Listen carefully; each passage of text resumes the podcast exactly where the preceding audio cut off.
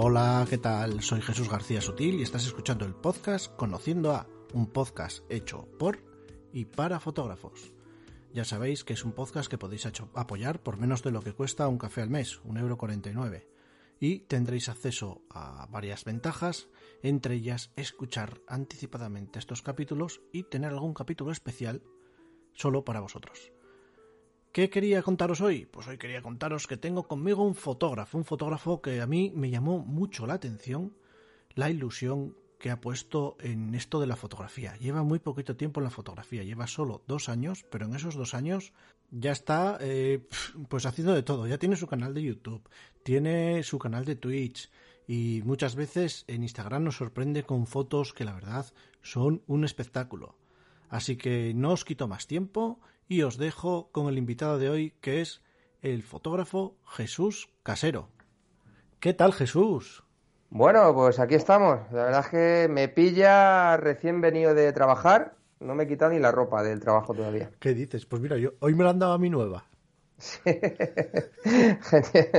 yo sí, la verdad es que salgo de trabajar a las 7, o sea que lo que tardo en llegar a casa y, bueno, es que está horrible aquí en Madrid para, por el tema de la nevada todavía, una semana después.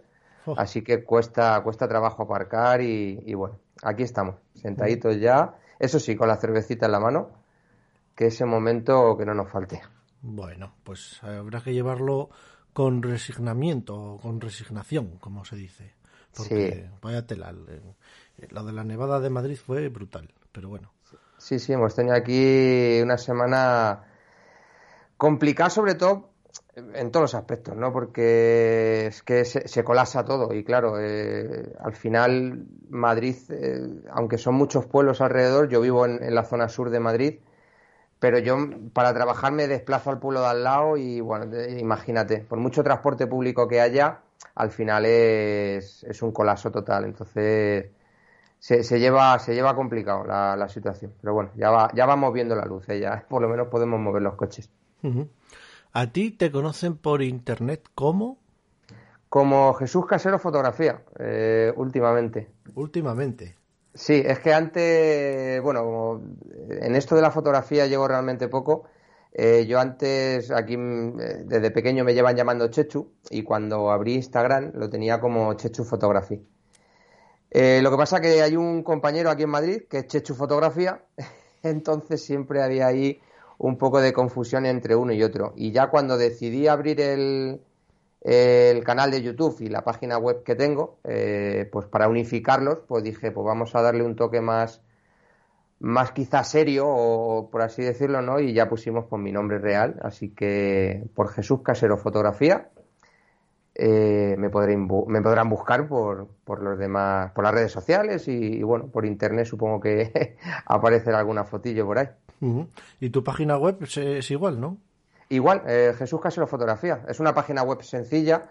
Eh, aproveché el pack de Adobe que, que viene con, con, Photoshop y demás.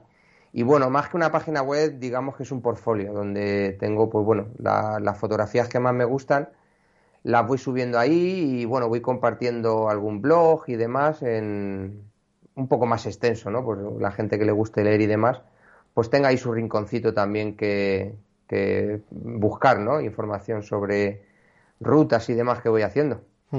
Porque tú eres básicamente un fotógrafo de fotografía de paisaje nocturna. Sí, eh, básicamente es lo que más me gusta. Eh, yo soy un amante de la naturaleza entonces, claro, a mí perderme por el campo con, con la cámara, ya sea de día, de noche, eh, es lo que más me, me llama la, atención y lo que más me, me emociona, ¿no? Eh, mira que he intentado hacer fotografía de, de, arquitectura y retratos y demás, pero, pero soy muy malo. Bueno, se, me, da fatal. Malo no, yo también soy muy malo, pero no lo suelo decir, sobre todo a mis alumnos, porque entonces dirán, menudo profesor.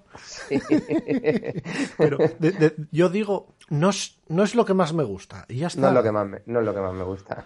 Aunque luego, dime, dime.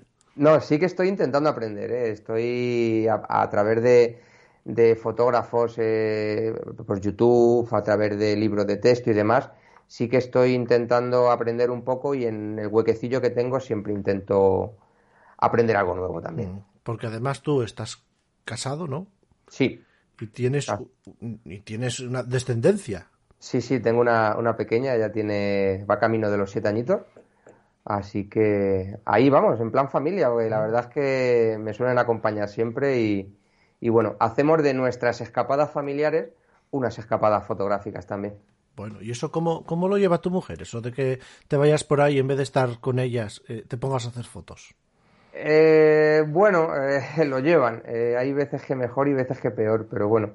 Quizá era más complicado antes, cuando la, la era un poco más pequeña, que sí que es verdad que había que estar más pendiente de ella y bueno, ahí había, había momentillos que sí que estaban un poco más aburridas. Pero bueno, eh, con el tiempo la verdad es que se van integrando un poco en, en- también en la fotografía y, sobre todo ayudan muchísimo, ayudan muchísimo porque al final eh, lo que no ven dos ojos lo, ven los otros dos y, la verdad es que muchas de las fotografías es gracias a ellas que me dicen, joder, y si pruebas aquí, oye, ¿y ¿por qué no te pones tú aquí y te la hago yo? Entonces, la verdad es que al final hacemos una escapada, lo que te digo, en familia y, y- genial, o sea, genial. Últimamente, una pasada.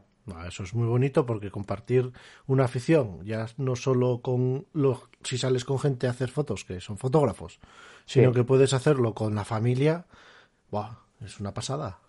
Eh, la verdad es que fíjate que el, el tema de, de la fotografía fue lo que, lo que nos ayudó muchísimo a, a sobrellevar el año pasado, porque con todo el tema este que hemos tenido, eh, cuando empezaron a, el tema este de las fases y demás, que ya nos pudimos, eh, empezamos a poder movernos un poquito por España, eh, cada fin de semana que podíamos hacíamos una escapada. Y entonces, claro, eh, nos íbamos todos, íbamos los tres y, y aprovechábamos para salir de casa, despejarnos, respirar aire fresco y de paso pues hacer eh, pues esas escapadas fotográficas, ¿no? Entonces, genial, genial porque siempre se lo diré que tiene el cielo ganado conmigo, la paciencia que tiene y demás y, y bueno, la verdad es que nos lo pasamos genial, es una pasada. Bueno, hay veces que no merece mucho la pena tampoco recalcar eso, porque igual puede ir en tu contra. Un compañero mío de trabajo decía, todo lo que digas puede ser utilizado en tu contra. Y, y ahora, viéndote así tan convencido, no sé yo si al final un día me dirás, oye Jesús, aquello que me dijiste aquella vez que grabamos, que tenías razón, me lo han hecho pagar con creces, ¿no? ya te digo. Bueno, tú, madrileño Dime. de nacimiento no eres, ¿no? No, eh, yo nací en un pueblecito de Extremadura, en, la provincia de Cáceres, en Logrosán, para ser más exactos, y allí me crié. O sea, yo hasta los 6, 7 años no nos vinimos a vivir a Madrid por razones de trabajo de, de mi padre. Pero sí que es verdad que hasta los 16, 17 que yo ya empecé a trabajar, estaba casi más tiempo allí, porque yo estudiaba aquí en Madrid, pero fines de semana, Semana Santa, Navidad, cada vez que había más de dos días juntos, yo me iba siempre a- allí al pueblo. Entonces, por eso te digo que la naturaleza para mí eh, ha sido prácticamente toda, toda mi infancia, por lo cual por eso me gusta tanto. Mm. Y tienes un canal de YouTube. Sí, eh, un canal de YouTube que abrí no hace mucho, eh, yo creo que pues, mm, a raíz del confinamiento. Eh, a través de un grupo de Telegram que, en el que estoy metido, me animaron, ¿no? A, oye, tío, joder, que, no se te da mal esto, ¿por qué no te abres un canal y lo explicas y demás? Y yo era muy reticente, la verdad, no, no me veía eh, dando consejos a los demás. Y bueno, empezamos con, con el canal y la verdad es que muy, muy ilusionado con él, eh, muy, muy contento, la verdad. que se llama también, Eh, Jesús Casero Fotografía. efectivamente. O sea, Sí, sí, no, no tiene pérdida. Muy bien, eso está bien. Mira, eso es uno de los consejos que yo le doy a mis alumnos, que es que cuando te des de alta en una red social, ponte el mismo nombre que tengas en las demás. Sí, Primero, porque te vas a olvidar de, de cuando un día cambies de teléfono, ostras, qué nombre tenía, por ejemplo, o eh, que, que teniéndolo todo agrupado, luego ya es más fácil meterlo todo en una página web como has hecho tú. Tienes, Claro. Lo tienes ahí y ya está. Está, bien. sí. Aparte Bueno. luego a la hora, a la hora de buscarte y demás, pues bueno, siempre es más, es más cómodo, ¿no? Y, y bueno, de cara a que luego, eh, pues bueno, más adelante, si, si se sigue creciendo y demás, pues cuando tú pones el nombre, pues te va a salir todo, ¿no? Te va a salir la opción de YouTube, la opción de la página web, la opción de Instagram, eh, portfolio. Entonces, bueno, es, es más fácil hacerle recordar a la gente un solo nombre que no 20. Sí, lo que pasa es que cuando, por ejemplo, cuando yo empecé, cuando Sí. yo empecé, eh, mi página era garciasutil.com. Tú, tú, mira qué estupidez, ponerme los apellidos. Además, ¿quién iba a buscar eso? Pero bueno, y ya estaba grabando el fotógrafo en el coche. Hasta que un día me dijo mi mujer, oye, ¿por qué no te pones el fotógrafo? Pues, pues mira, tienes razón. Sí. Y, al final, mira, pues al final todo, todo va ahí, al fotógrafo en el coche. Pero bueno, mm. cada uno... Bueno, y la, y la, idea de esta también fue de mi mujer, hay que decirlo. Es que a ella no, no le gusta nunca que me, que me llamen Chechu, ella siempre le ha gustado Jesús, y entonces siempre estaba ahí, eh, es que el nombre de Instagram, Chechu, es que no me gusta Chechu, y al final, pues mira. Y oye, la verdad es que contento, al final ya me he hecho a él y, contento con el nombre. Me hace gracioso, de ya me ha hecho él. Mira, es que yo toda la vida aquí siempre, pues todos mis amigos, incluso mi familia, me llama Chechu. Entonces, bueno, fue cuando conocí a mi mujer, cuando me empezaron a llamar Jesús. Jolín, ¿pero por qué? no lo sé, yo cuando llegué aquí a Madrid había, había un chico, se llamaba Jesús, le llamaban Chechu. Eh, era de aquí del barrio. Y claro, yo cuando vine, pues me dijeron, pues Chechu 2, eh, otro Chechu. Entonces todo el mundo Chechu, Chechu, Chechu, pues al final mi familia pues se ha quedado con el Chechu y me llaman todos Chechu, ¿eh? Menos mi mujer y la familia de mi mujer que me llama Jesús. Ostras, o sea, cuando es como poner una careta. Cuando vas a casa de tus padres, pones la careta de Chechu. Y cuando vas a ver a la suegra, pones la careta de Jesús. Ya te digo, tío. Es curioso. ¿eh? Lo, normal suele ser al revés, pero no. Aquí es, aquí es así, macho. Bueno, bueno. Eso está bien, eso está bien. ¿Tú con qué, con qué equipo sueles trabajar? Pues ahora mismo eh, estoy. Mi cámara, eh, la Sony, la 7.3. Eh, que es la que, bueno, eh, me llegó de, regalo el año pasado, eh, de, Reyes. ¿De regalo de Reyes? De regalo de Reyes. Joder, qué bien te portaste, majo. se portaron bien. Y, bien, empecé, bueno, empecé hace... Es que yo realmente la fotografía no llevo ni dos años. O sea, yo hacía fotografía con el móvil. sí que es verdad que me gustaba siempre tener... el móvil que tenía era el de última generación, con, el que tenía la mejor cámara, no el mejor móvil y siempre estaba con haciendo fotos. Y fue hace dos años, eh, igual me compré una Nikon, la D5300, si no recuerdo mal, con el objetivo de kit, me venía el 1855, y empecé a hacer fotografías. Empecé, empecé, empecé, y como a mí me gustaba mucho el tema de la nocturna, es verdad que aquella reflex, pues era imposible hacer nocturnas, o sea, con el, y más con el objetivo de kit, y debe de ser que, bueno, me porté bien y, los reyes me trajeron me trajeron este pedazo de bicho. Eh, fíjate que yo no con menos me hubiera conformado ¿eh? y me valdría. Así que y ahora pues eso, aquí con la con la Sony A7 III para arriba y para abajo. ¿Y de ópticas qué tienes? Por de ópticas, ahora mismo, fíjate, acabamos de, completar un poco todas las focales. Eh, empecé con, con, el de kit, con el 2870, que es el, el, con el que venía la cámara. Eh, luego me adquirí el angular, eh, un Tanron, el 1728, con una apertura ya de 2.8 fija, que ese, bueno, es una maravilla para el tema de nocturnas y demás. Y ahora, por fin me ha llegado el tele, el, Sigma, el 100-400, y son esas tres lentes las que tengo ahora mismo. No, estás bien, bien completito. Sí, la verdad es que era la, tenía una idea fija de querer tener un poco, pues eso, desde un angular hasta, hasta un tele, para, para poder cubrir un poco todas las necesidades a la hora de hacer un paisaje. Mm, lo que pasa es que como los fotógrafos somos siempre, como digo yo, de los de Porsche, voy, a, comprarme este Porsche.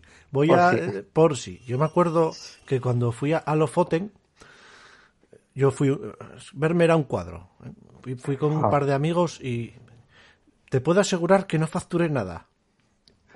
No facturé nada. Y llevaba una maleta de mano con la ropa, sí. la mochila con una 5 de Mar 3, siete baterías, el cargador. Dentro de la mochila iba el portátil. Llevaba un 2470, un 1740, llevaba un bolso de estos para los papeles, estos como ahora, los que llevamos los hombres ahora que llevamos bolso, para meter en la cartera y tal, un bolso de esos. Ahí llevaba dentro un iPad, el, cargador del teléfono, el trípode, un, un 0.55 de, de, de, Manfrotto, Que por cierto, no, ni lo facturé, lo subí a cabina, eso de que no te dejan subir un trípode, te digo yo que sí. Sí, sí, yo también lo subí a la cabina. Y, y colgado del cuello un eh, 70-200, 2.8. Vale. Y no facturé nada. Eso sí, utilicé de lo que te dije mm, una cuarta parte. pero el, el Porsche, pues sí. Hostia, pero el Porsche hasta, hasta lo Foten me costó bastantes dolores de cuello, ¿eh? Sí, sí, sí, joder. Fíjate, hablando de los Foten, yo tengo un sueño que es ir a, la, a las Islas Feroe. Ujú. Y además, siempre se lo he dicho a mi mujer, digo, no vamos a ir a las Islas, o sea, no vamos a planear ir a las Islas Feroe hasta que tenga toda la focal completa. Porque, eh, o sea, lo- las tres que tengo ahora mismo, ¿vale? Ah, Eh, vale, vale, vale, vale, Sí, sí, vale. no, no, la- las tres.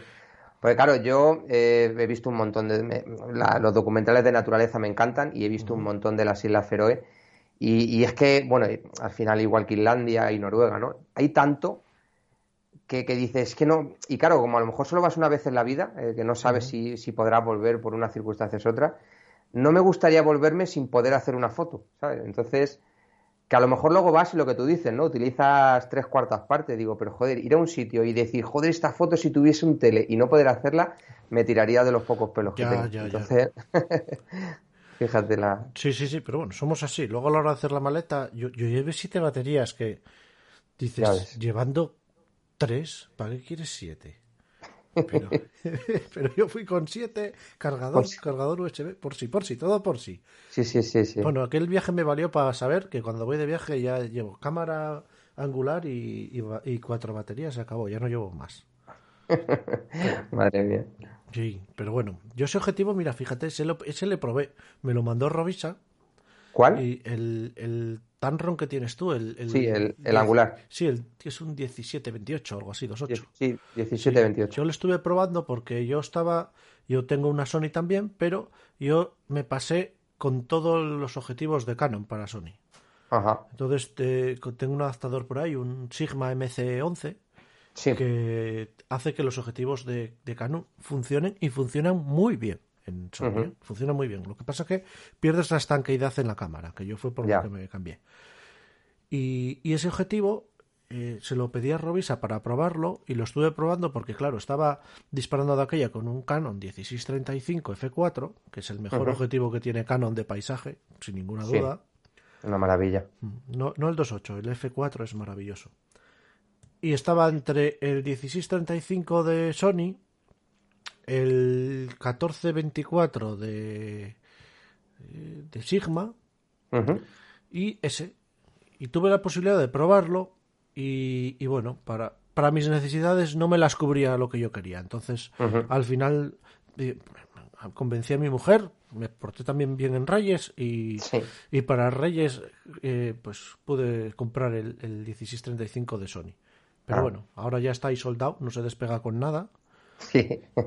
Pero es G-Master, ¿no? El 2.8. Sí, sí, sí, sí, porque ¿sabes qué pasa? Cuando estás acostumbrado a disparar a una calidad de óptica, Sí. luego dar un paso un poco hacia atrás, se nota. Se nota, se nota. Se nota. Yo, por ejemplo, lo noté mucho porque estaba enamorado de un Canon que tenía 1740, Ujú. que era F4. Con aquel hacía, con la 5D hacía unos paisajes y estaba enamorado. ¿Qué pasa? Al ponerlo en esta cámara, que es una R que tiene 43 megapíxeles, Sí. no rendía, no. La- claro. un tercio de los laterales, nada, no, no. Tenías que desechar la foto porque es que además no, s- no tenía ni nitidez. Entonces, claro, entonces dices, jolín, cago en la leche y tal. Y al final, pues eso, al final me decidí porque, pues nada, por yo es que es- ese le vi que pesaba poco. A mí me gustaba que pesara. Y Sí. Hombre, en calidad yo he podido ver comparativas de fotografías de... Y a ver, la, la nitidez se nota, ¿sabes? Sobre todo, eh, donde más se nota la nitidez es, en los extremos, que es quizá donde más peca el, el Tanron, ¿no? Eh, cuando te vas a los puede 17 ser, mili... pero, pero, eh, entiendes, es un objetivo muy bueno, ¿eh? Sí, sí, sí, no, si no, no quita una cosa con la otra.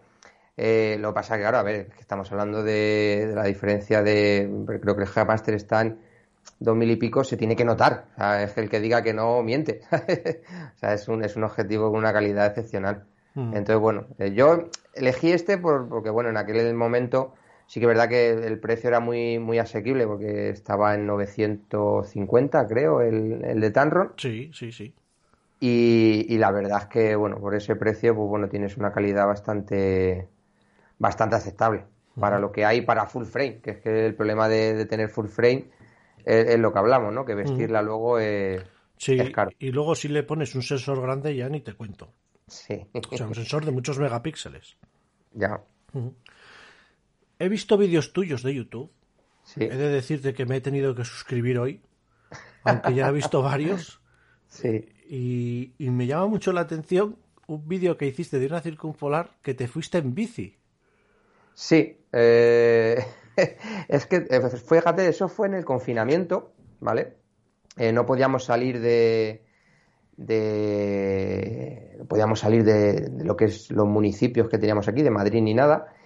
Y bueno, yo tengo suerte que el pueblo donde vivo tengo un parque al lado, ¿vale? Está, es un parque enorme, eh, como te digo yo, rollo a la, no sé si conoces la Casa de Campo de Madrid. Sí. Pues es un parque parecido, no tan grande, está claro, a escala, pero es un parque con un lago y demás. Y hay una ruina, eh, la que has visto en el, en el vídeo, que son, son muy curiosas. Y sí, me fui en bici porque, bueno, eh, mucha gente me, me, preguntó cómo, hace, cómo se hacían las circumpolares y demás, que de hecho ya íbamos a empezar a salir por, por fases y la gente quería estar preparada y demás.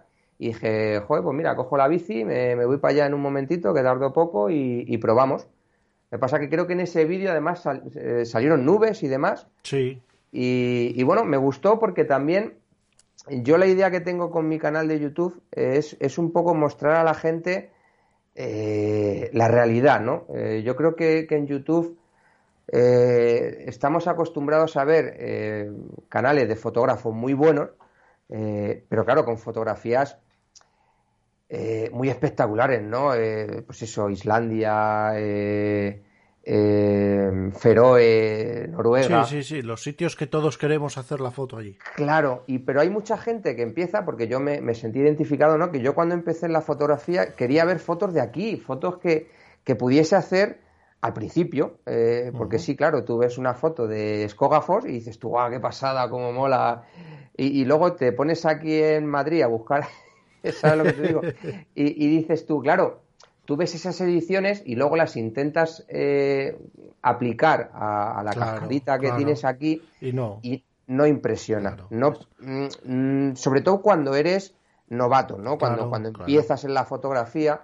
Entonces, quería acercar un poco ese, esa fotografía de, de, gente que empieza, ¿no? Eh, pues oye, vas a salir un día, vas a hacer una circunpolar y vas a tener nubes. Y esto es lo que pasa cuando tienen nubes. Entonces, que la gente también vea que cuando empiezas, pues bueno, también tienes esos problemas, ¿no? Y, ese tipo de fotografías, más de... Dime. Yo me siento muy identificado en eso que estás diciendo, porque yo, yo los talleres que impartía, o imparto, porque ahora ya con esto, pues no sabes cuándo los vas a impartir, una, una de las cosas que yo hago es que proceso las fotos de los alumnos que vienen a los talleres. Porque ahí sí que es, yo, yo me identifico contigo, de que muchas veces vas a un taller de procesado, por ejemplo, y ya esa foto, el, que te lo está enseñando o la que te lo está enseñando, ya sabe cómo se tiene que procesar esa foto y además te va a poner la, la, foto precisa que necesita para que el resultado sea espectacular. Entonces, cuando esa gente llega a casa, y dice, ah, pues me voy a ir a los lagos de Covadonga a hacer una foto ahí y le voy a hacer este procesado que vi el otro día en un curso al que fui. Y resulta que cuando llegan de los lagos de Covadonga, llegan con su foto, pues no es lo mismo. Claro. Porque o bien no conocen bien su sensor, o tienen una cámara que el rango dinámico les cogía un poco en, en las sombras y entonces luego catapón. Y, claro. y eso que estabas contando, me siento muy identificado porque yo en los talleres lo que intento hacer es eso. Pues cuando vamos a hacer fotos, les enseño a hacer fotos, cómo se hace la foto en su cámara y luego cómo se procesa su foto. Entonces, claro, entonces eh, por eso te decía que me sentía totalmente identificado con lo que estabas diciendo. Claro, yo es que es lo que te digo, ¿no? Yo lo que más eché en falta es eso. Entonces, eh, la idea de, mi canal, pues, yo, o sea, me gusta mucho, si lo has visto, eh, tengo los vlogs, ¿no vale? Las, escapadas que hago con mi familia, las suelo grabar y luego montar un vídeo con las fotos que hacemos y demás. Y luego en los revelados, pues bueno, quitando algunos revelados que me los pide la gente por, por Instagram, oye, ¿podías hacer el revelado de esta fotografía? Pues le hago tal y como ha quedado la foto en la fotografía en, en Instagram para que vean cómo se hace. Pero sí que cuando elijo yo la foto intento coger una foto eh, pues normalita, una foto pues que te puedas encontrar ¿no? en el día a día, que, que no, te va, no te cueste hacerla, que, que, la puedas hacer con cualquier tipo de cámara.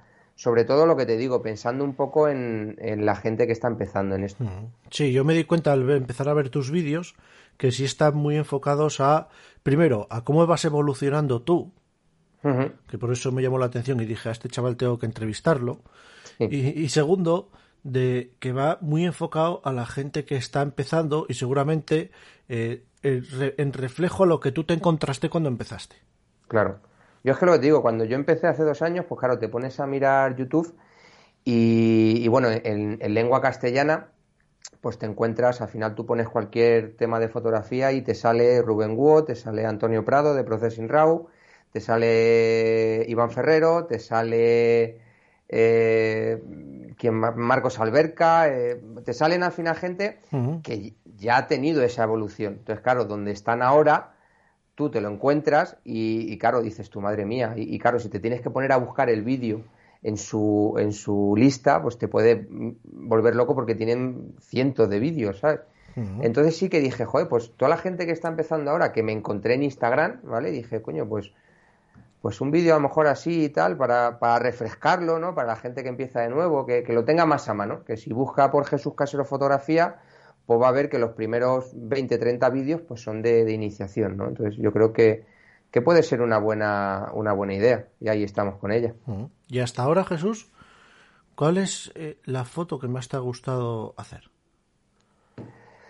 La foto que más me ha gustado... Eh yo no sé, hay una foto, por ejemplo, que le hice a mi mujer en, eh, con una vía láctea aquí en, en, las barrancas de Brujón, en Toledo. Eh, yo creo que esa foto fue muy bonita porque eh, lo que te digo, fue la primera o la segunda vía láctea que hacía con, con, con mi cámara, con la Sony, porque con la Nikon, en lo que te digo, no, no podía no podía hacerlas porque yo con la Nikon tenía el objetivo de kit, me compré luego un Tokina 1116 de segunda mano manual, pero no me hacía él porque era enfoque manual y de noche yo por aquel entonces novato no, no me hacía. Entonces con esta cámara tenía yo una ilusión enorme por hacer esas vías lácteas y, demás. Y fíjate, ese día fue con el objetivo de kit, que es un 3.654 me parece que es el, el de kit, que tampoco es que sea un objetivo súper luminoso y no sé, nos fuimos allí los dos solitos a, a, fotografiar la Vía Láctea y guau, ahí conseguí yo creo que un encuadre muy bonito con mi mujer sentada en una, en una barandilla de madera que hay eh, y justo la, la, Vía Láctea con el centro galáctico enfocando a ella. Y yo creo que esa es la... no por quizá por técnica, pero sí por, por ilusión y por compañía y, y por momento, ¿no? La, la fotografía. Uh -huh. Sí, además lo que dices tú, el, el, tema de cambiar de cámara y decir, bueno, ahora sí que voy a poder hacer sí. esto que antes no es que no pudieras hacerlo, es que estabas limitado. Sí, claro. Te, eh, además la satisfacción, aunque hubiera salido un churro, sí. pero la satisfacción de llegar para casa y decir, oye, mira, que, que al final los reyes se portaron bien, pero es que yo sé manejarla. Sí, además esa noche me acuerdo, fíjate, hice también allí el arco de la Vía Láctea, ¿vale? El... Y lo hice sin una base niveladora, sin la placa en L, sin el raíl nodal, con la cámara, eh, o sea, en vertical, la típica posición vertical en el trípode. Yo no sé ni cómo salió ese arco, porque te lo juro, si lo ves en Instagram, el arco ese, o en la página web, eh, sale perfecto, tío. ¿Sabes? Con, con, toda la novatada de no tener eh, esos accesorios que te facilitan el trabajo. Lo digo, salió esa noche, fue, fue perfecta. Yo creo que esas dos fotos eh, son las preferidas mías. Bueno, ¿y qué me puedes contar de haber pasado de Nikon a Sony?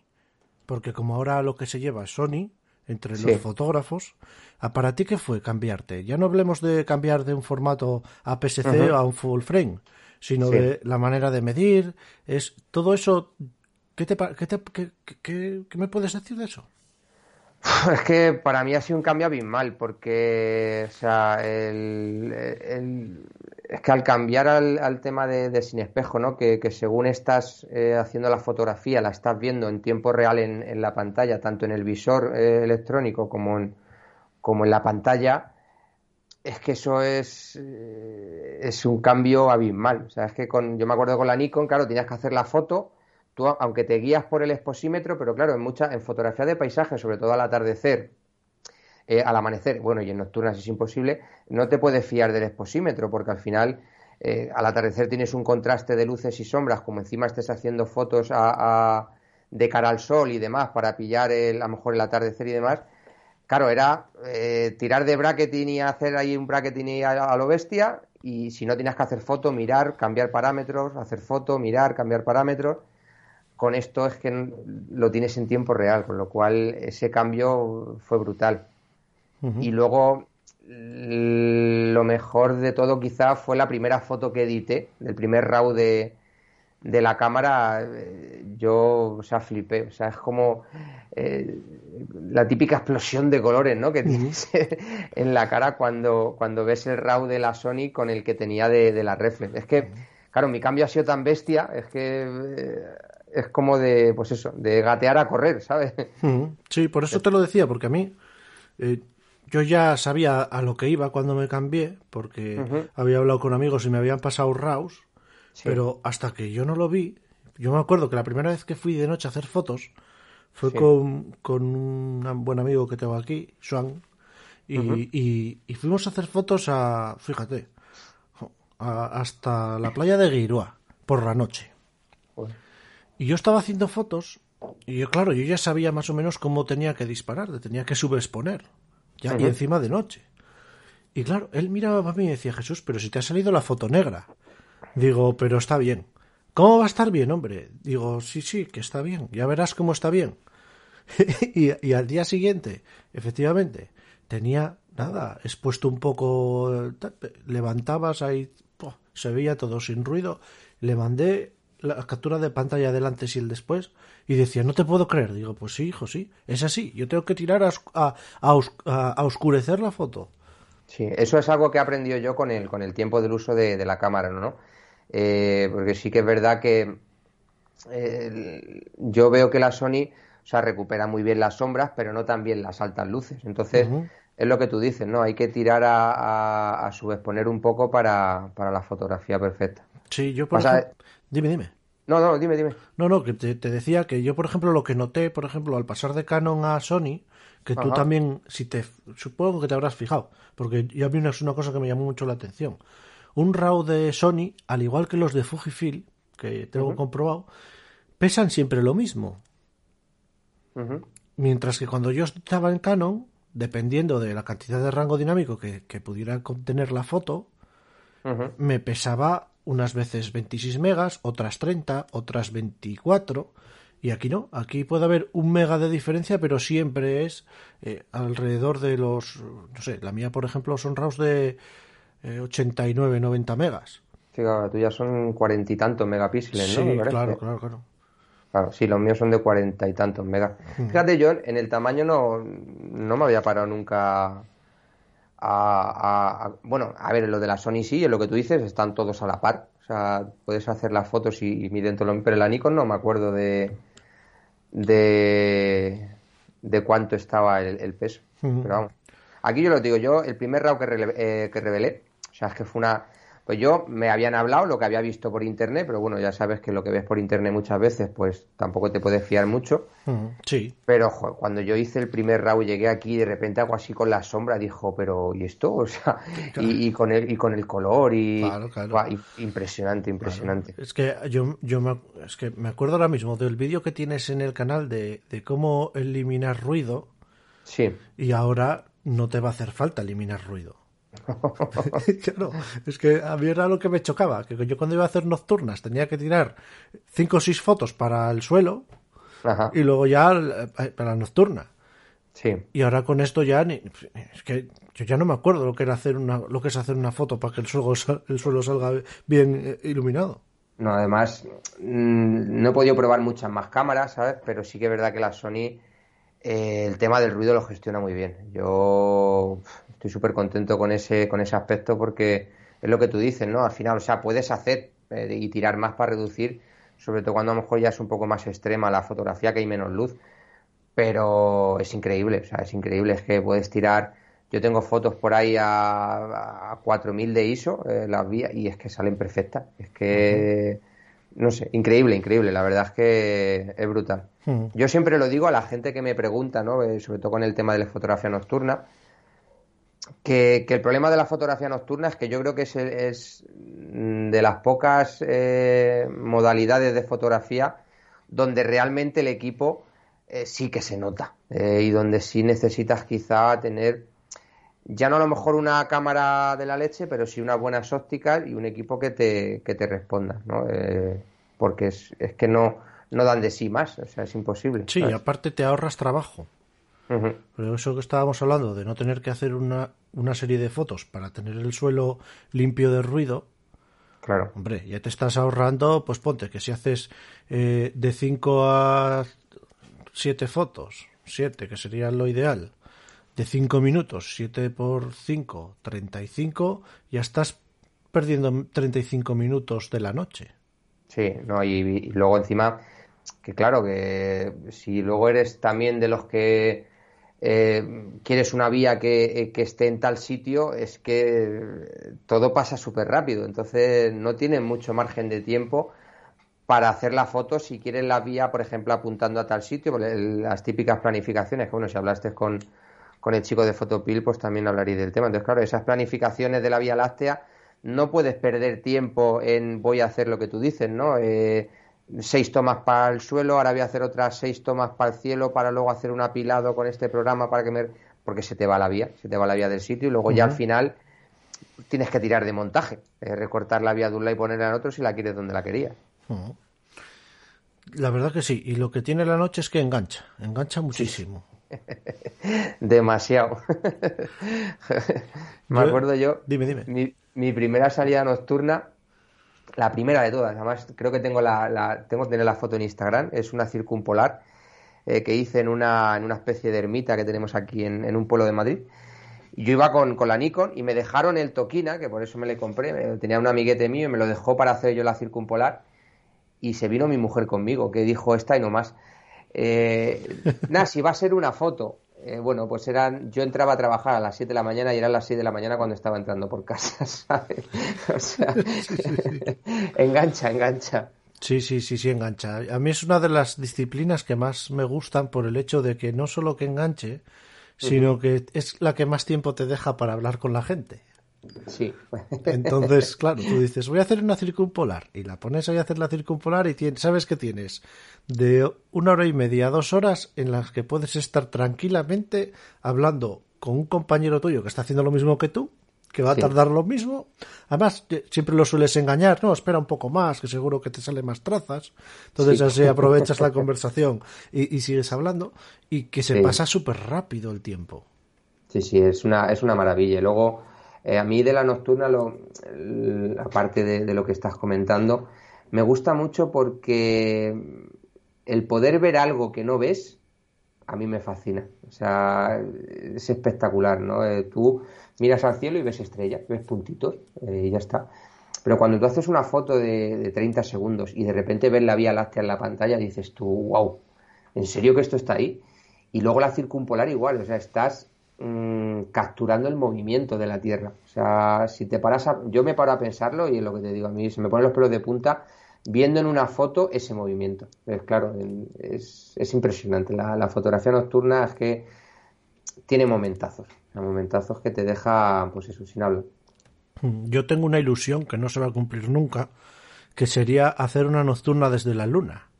Porque ya, ya, ya que desde aquí muchos sitios ya no podemos por culpa de la contaminación lumínica, yo diría, ostras, en la Luna, ¿cómo tendría que ser una fotografía nocturna de la Vía Láctea en la Luna? Ya te digo. se tiene que ver la Vía Láctea, pero ya sin, sin, sin, cámara, la tienes que ver directamente.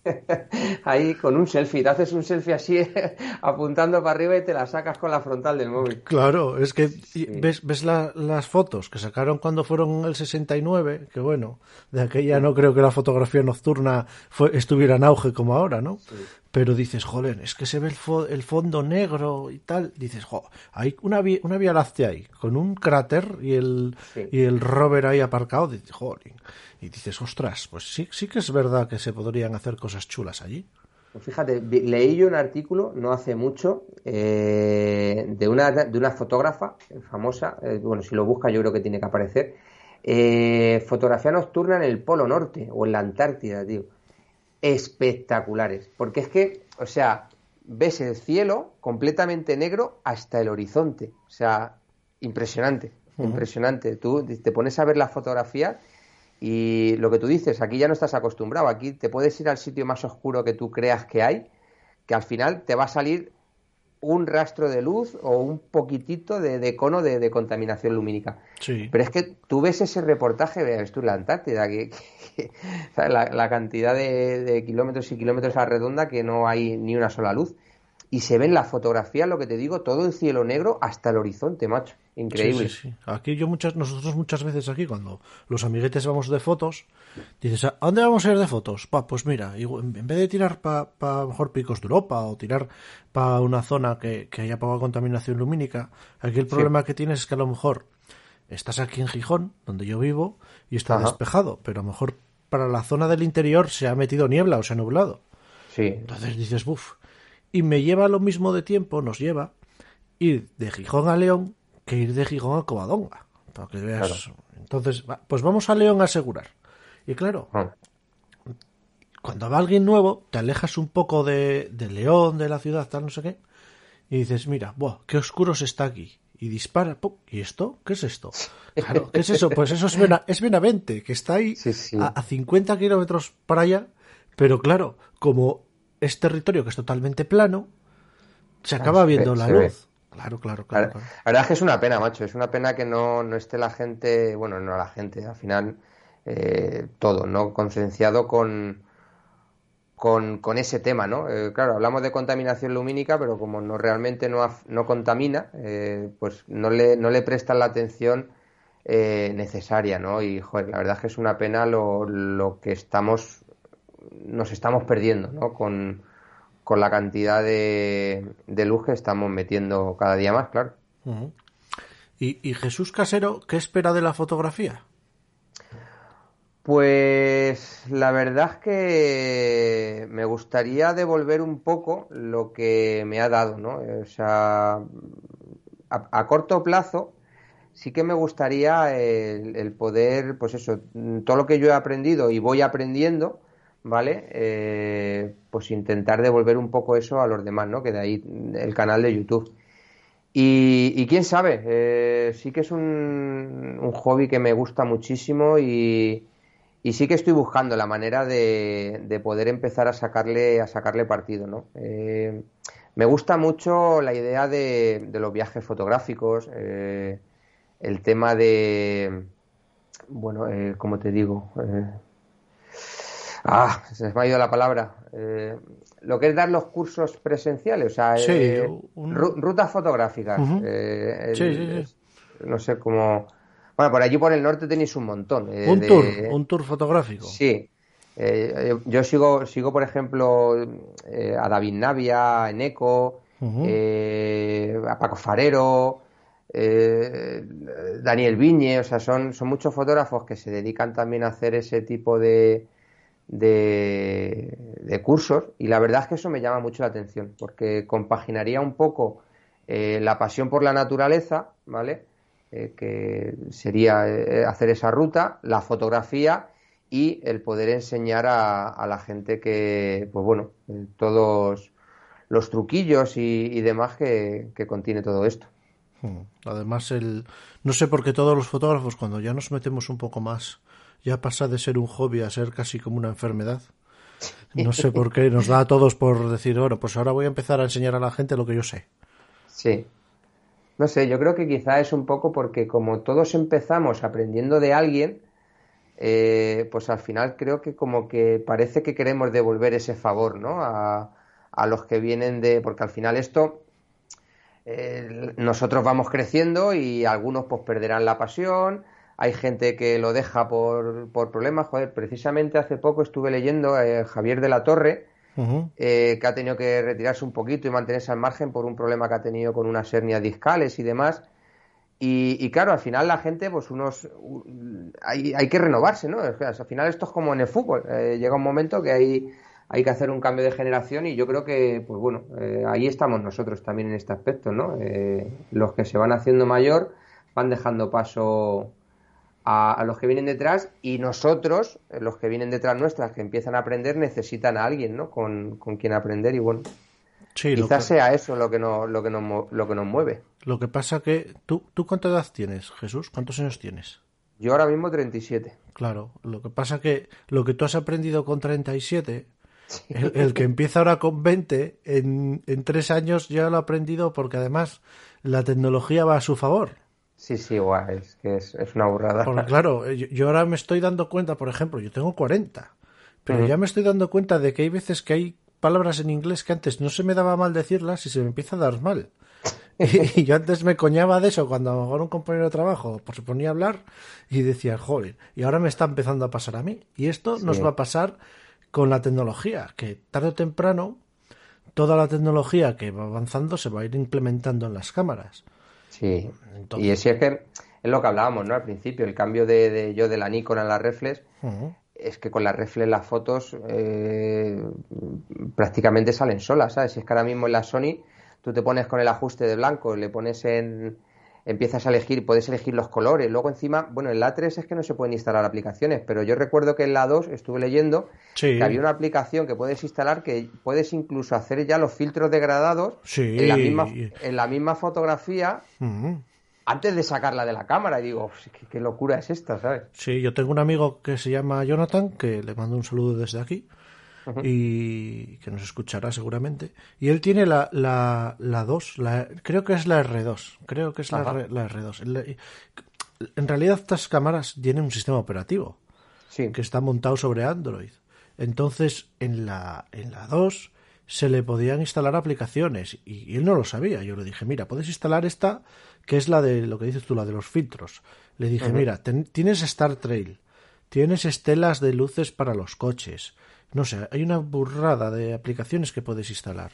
Y eso, la verdad que estaba muy bien y, no sé por qué se dejó ahí como que pasara, que nadie se enterara que había eso y se murió. Sí.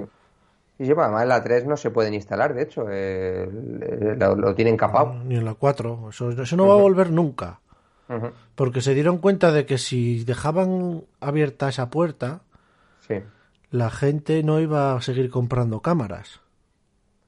Claro, pues es que te lo, te lo hace. Y, y, al final luego Sony también tiene un software de revelado que para utilizarlo y bueno, yo me imagino, es que al final es, es que es una locura, es que es lo que tú dices. Yo no lo utilizo, ¿eh? me, me, me, me, sangran los ojos cuando lo abro. no, yo tampoco, ni lo he instalado.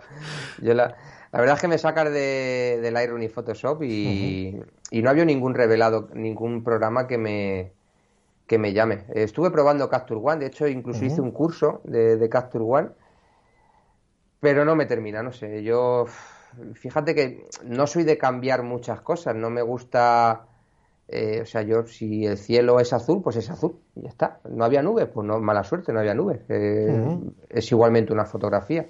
Y la he hecho yo y me gusta porque me ha llevado mi tiempo y mi, y mi, y mi trabajo. Entonces, sí que es verdad que Photoshop lo utilizo pues para retocar la imagen, ¿vale? Eh, pues bueno, llevarla un poco a donde a mí me gusta, pero puedes hacer mil cosas y es que eso ningún programa te lo da. Entonces, no sé, no estoy muy a gusto con ello y no he visto ningún otro que me, que me llame. Sí, yo también probé Capture One y también, a mí no me gusta... A ver, yo tengo un amigo que sí lo utiliza, lo utiliza hace fotografía de moda y, sí, él dice que el color y que tal y cual, pero yo, por ejemplo, sí he probado un RAW, el mismo RAW, abierto en Lightroom, con la última versión de Lightroom, y abierto en Capture One con la última versión de Capture One, y tocado lo mismo, es más, puesto eh, la curva en modo lineal, que supuestamente es el modo más efectivo que tiene en Capture One, Ajá. Y los mismos parámetros en las dos, y si ves una foto y otra, pierdo hasta nitidez. Y, y- y se lo enseño a la gente porque lo llevo en el móvil. O sea, yo Claro. cojo y, mira, mira, estuve probando, mira, aquí ves, una captura de pantalla, ya no te enseño la foto, la captura de pantalla de un recorte al 100%, Sí. mira cómo se ve el suelo en esta y mira cómo se ve en la otra. Y, y, y la gente que se queda, hostia, pues sí es verdad. Digo, pruébalo, pruébalo, pruébalo tú, te bajas la versión gratuita y lo pruebas. Claro, yo hay mucha gente que me pregunta por el tema de Capture One, además me lo dicen, joder, pero tú que tienes la Sony con Capture One que recupera sombras, y digo, sí, pues mira, te lo acabas de responder tú. Eh, vamos a ver, si tú haces bien la fotografía, no vas a necesitar ese extra de recuperar sombras. Eh, a ver si me explico, que puedes tener en- una fotografía puntual que tengas que recuperarlas, pero por norma general, cuando tú vas a hacer la fotografía, eh, la, la vas a exponer bien o vas a utilizar las técnicas correspondientes para exponer bien esa fotografía. Entonces, claro, me vendes Capture One como recupera muy bien las sombras en una Sony, sí, pero por norma general no tengo por qué recuperar esas sombras tan agresivamente como para que realmente me merezca la pena el desembolso de, de claro, Capture claro, One. claro, es que el desembolso además, yo tengo una, una, o sí, una lección, voy a decir, yo tengo una edición comprada, me costó 300 pavos. Ya ves. Y, y, y al año se actualizó y me dije, no, si te quieres actualizar, 200. Tienes y, que dije, pagar. y dije, ostras, Digo, no, no, no, no. Ahora, es que ese es el problema que tiene también, ¿no? Que tú te, te- tienes una versión que te dice, no, 100 euros para siempre. Vale, pero cuando la actualizas ya no te vale. Tienes que volver a pagar. Y si no quieres pagar, al final tienes que hacer como en Photoshop, pagar anualmente y sí, te lo, pero al final es más caro. Entonces, claro, no sé. A mí no me, no me renta porque es lo que te digo. Al final, Capture One te da lo mismo que Lightroom, un poquito de Photoshop con el tema de las capas, pero al final, en muchas fotografías, de hecho, joder, los, los, los profesionales y demás, o, o- o más conocidos, acaban muchas fotografías de Capture One a Photoshop. Y digo, al final estás pagando Capture One y Photoshop. Pues, mm, Claro, no, a ver, no, yo por ejemplo lo tengo claro, hay que diferenciar muy bien qué es un revelador y qué es un editor de fotografía. Claro. El revelador es eh, Lightroom, que para mí no es tampoco un revelador, para mí lo que es es un catalogador que tiene añadido el Capture, el, sí, el Capture One, iba a decir, que tiene añadido el Camera Raw, que lo que te hace es, pues te permite revelar la foto unos ajustes básicos. Claro. Y luego ya lo demás en Photoshop. Yo antes me tiraba mucho tiempo en Lightroom. A Mm. lo mejor con una foto. Y ahora nada, ahora un, cuatro toques y se va para Photoshop y en Photoshop la acabo. O sea, no, Claro. ese es el flujo de trabajo que tengo. Y donde más tiempo pierdo, que cada vez pierdo menos, es en catalogar las fotos por carpetas, por tal, no sé qué. Yo ya lo tengo todo hecho, pa, pa, pa, pa, y es meter la Claro. foto, pam, ta, ta, toco cuatro cosas a Photoshop, pam, pam, y fuera. Y muchas veces a mí también me preguntan, ¿cuánto tiempo echaste en, en- en revelar esta foto, en editarla? Digo, pues a lo mejor eché 10 minutos, como mucho. Claro. A ver si tienes ya las ideas claras, tardas poco y más cuando sabes ya utilizar el programa. o sea que- Claro, claro, claro. Yo, mucha gente que me pregunta, eh, además que la gente con la que más eh, suelo hablar es gente que acaba de empezar, o como yo, que yo realmente acabo de empezar. Entonces lo digo, digo, no os compliquéis. O sea, eh, utilizarlo, sobre todo al principio, lo que menos desembolso os haga, porque no sabes si te va a gustar, no sabes si el mes que viene te va a gustar otra cosa. Entonces, gástate lo menos posible hasta que te des cuenta que realmente te gusta, porque si no vas a tirar el dinero, porque te vas a gastar la licencia de Capture One y te vas a dar cuenta cuando veas un revelado que es que querías haber metido un filtro de, de por aquí o un, un efecto de por allá que esto no me deja porque yo qué sé, por lo que sea, y tienes que comprarte Photoshop. Y cuando estás en Photoshop te das cuenta que Capture One no te hacía falta. Entonces, invierte lo menos posible hasta que tú vayas aprendiendo y vayas sabiendo dónde quieres eh, o, o con lo que quieres trabajar. Entonces, claro, Hmm. Sí, sí, básicamente es así. Lo que pasa que como ahora estamos en unas generaciones que todo es ya y rápido, sí, pues eh, muchas veces a, a mí me pasa en la escuela también, que, que mucha gente llega y le preguntas qué tipo de foto te gusta hacer y paisaje y luego se dan cuenta de que no es tan fácil, pero que resulta que la foto de estudio se les da bien, se les da mejor. Claro. Y te dicen, ostras, es que mira, empecé el curso eh, gustándome el paisaje, me sigue gustando el paisaje, pero veo que lo que mejor se me da es el trato con las personas y el retrato. Claro. Entonces, claro, muchas veces hay que saber, primero, no lo que tú quieres, sino lo que se te da bien, porque si- Claro. si, yo hubiera querido ser todo lo que hubiera querido, pues no sería astronauta y estaría haciendo una foto de la Vía Láctea en la Luna. Eso te iba a decir.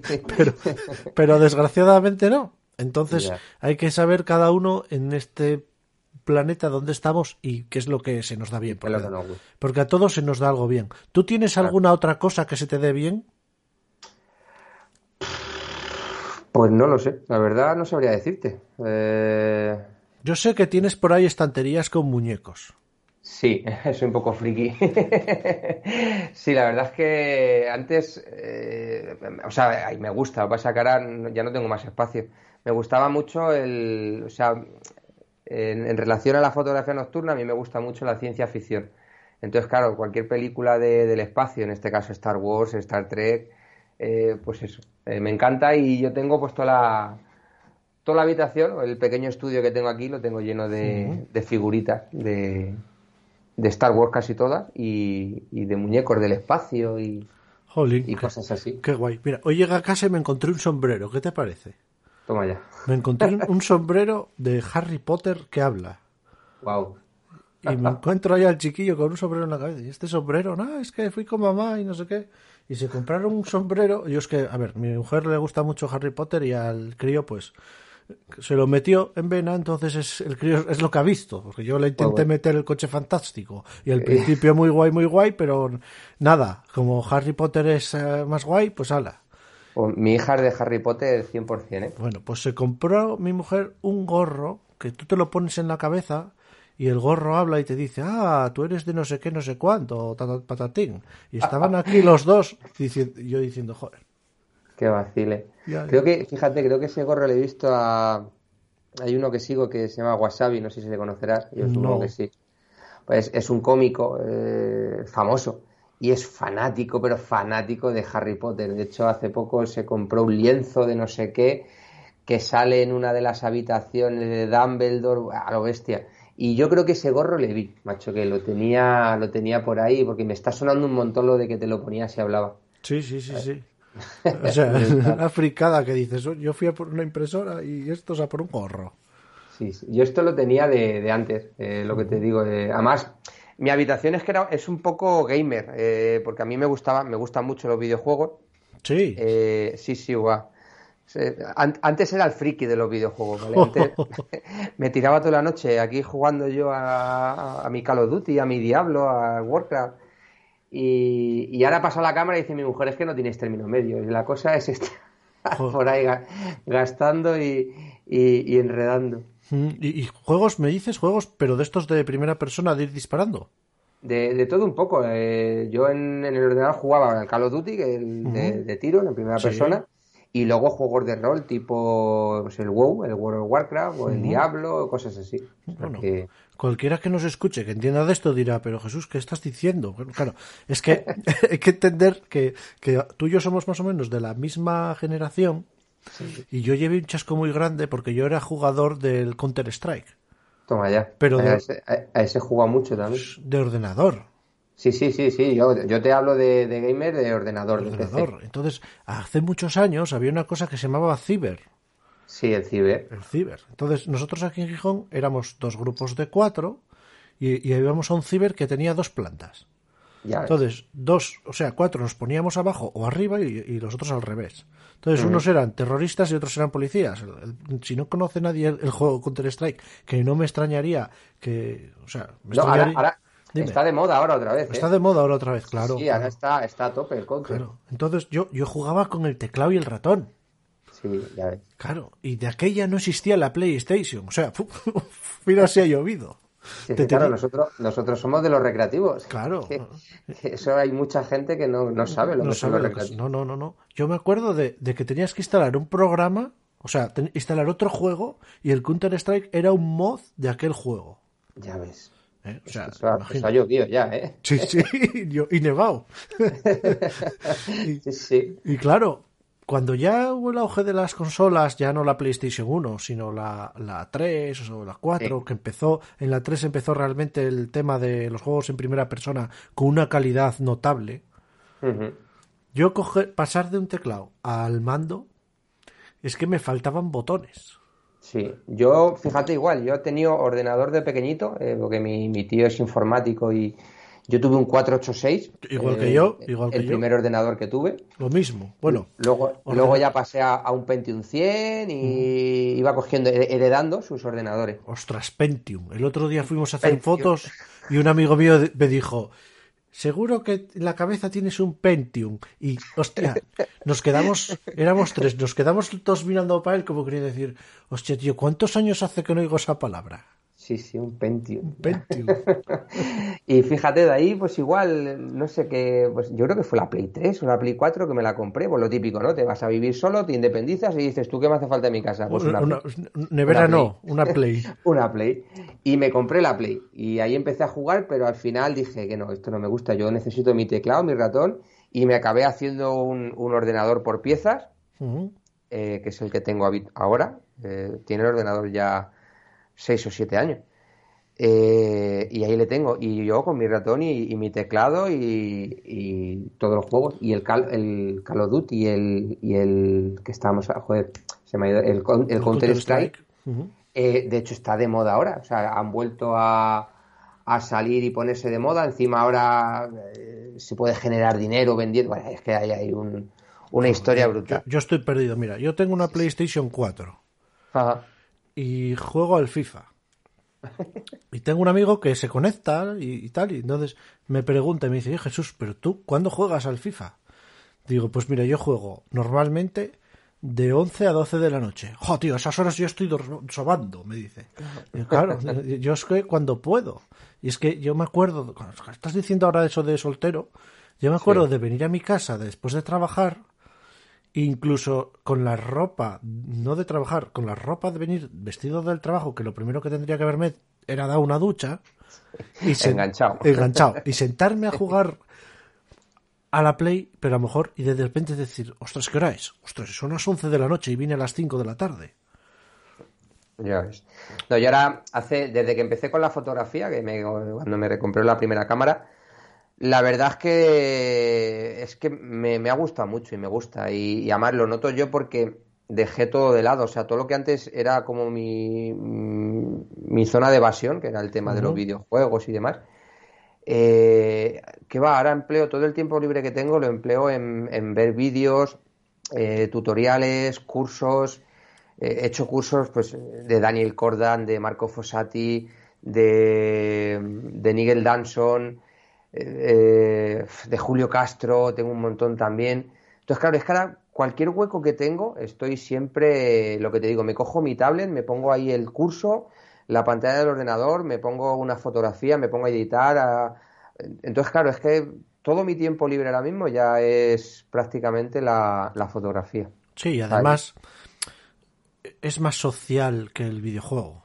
Sí, Porque sales por ahí, coincides con gente o quedas con gente para ir a hacer fotos, ya ves que, como has dicho, que vas con tu familia, es que ya es otro rollo. Sí, sí, no es. No sé, me, me, me ha gustado muchísimo. Bueno, yo creo que es como cuando te dicen, oye, ¿cómo decírtelo? Es como la pasión perdida esa, ¿no? Eh, que de repente lo encuentras, joder, la vocación, ¿no? Es decir, ahí va. Esto, joder, pues esto me gusta, ¿no? Eh, hay muchas veces que me preguntaban, oye, ¿y ¿qué quieres ser de mayor? Pues a mí me da igual, si a mí mientras me dé dinero. ¿Y de qué te gustaría trabajar? "Ah, a mí me da igual mientras me dé dinero. Pero desde que empecé en esto, eh, wow, o sea, es que se me, se me pasan las horas. O sea, me pongo, Claro. yo me pongo a editar una foto y a lo mejor en editar la foto tardo 10 minutos, pero es que según la veo luego en el móvil, digo, "Uf, no me gusta, me voy otra vez al ordenador y vuelta y vuelta y, y a lo mejor la revelo 30 veces hasta que, que me gusta cómo, cómo queda. Entonces, eh, es lo que te digo, es que no me doy cuenta, no me doy cuenta de- del tiempo que, que puedo invertir en, en ello y, y eso es buena señal, ¿no? Porque eso es señal que te gusta. Bueno, pues para ir acabando, quería Sí. preguntarte que, que me dijeras un fotógrafo que tengas tú ahí en el púlpito. Ah, pues no sabría decirte, tío, porque eh, son varios eh, que me gustan mucho y el tema es que estos son conversaciones que tengo con, con, algunos. Eh, hay mucha diferencia, yo noto mucha diferencia entre la fotografía en España y la fotografía fuera de España.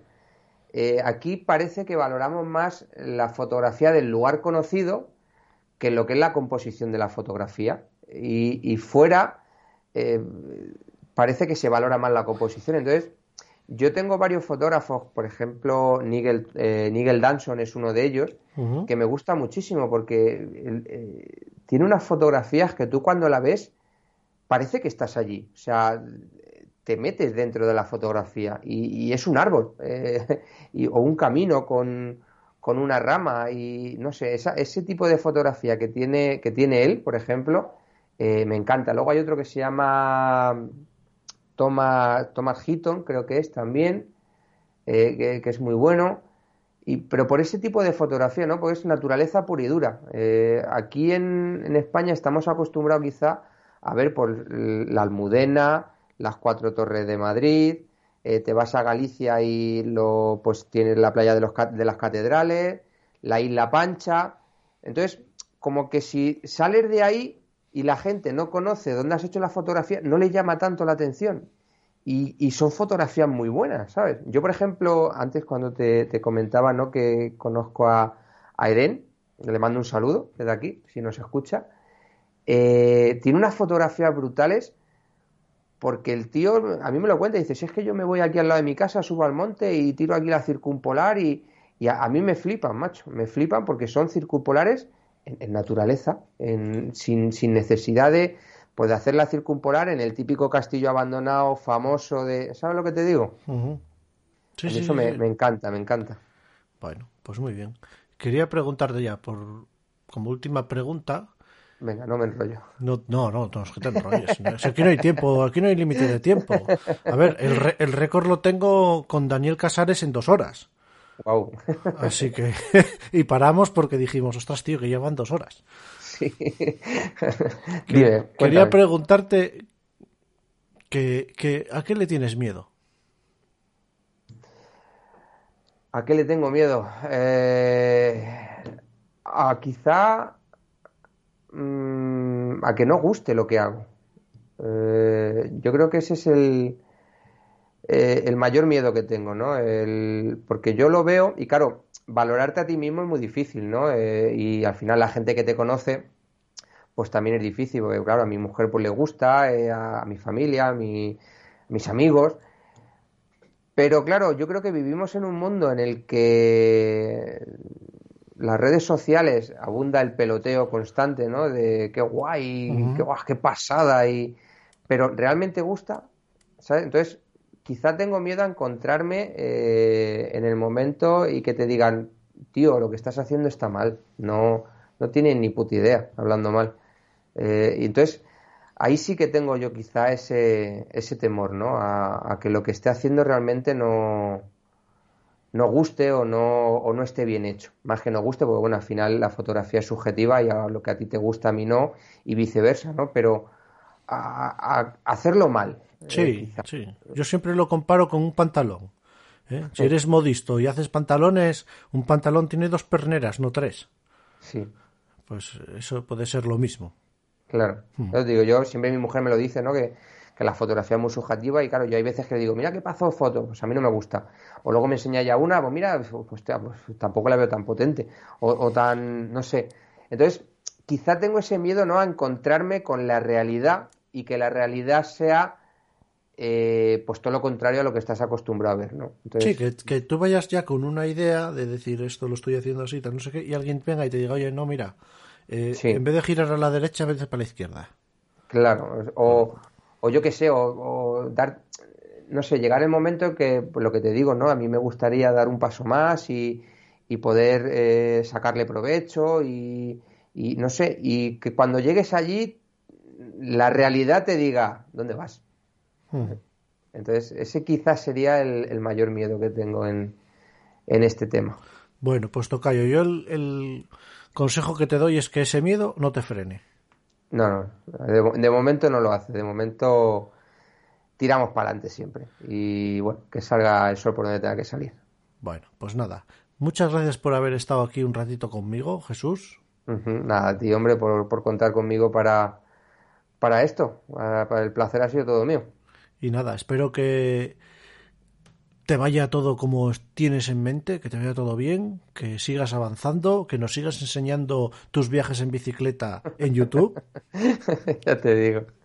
Y nada, Pues yo espero, eh, porque tengo muchos viajes planeados por, por el norte, me fascina todo el norte de, de España, Asturias. De hecho, en Asturias estuve hace dos años, justo, eh, fíjate, ese viaje a Asturias fue el detonante de que yo me centrase en la fotografía.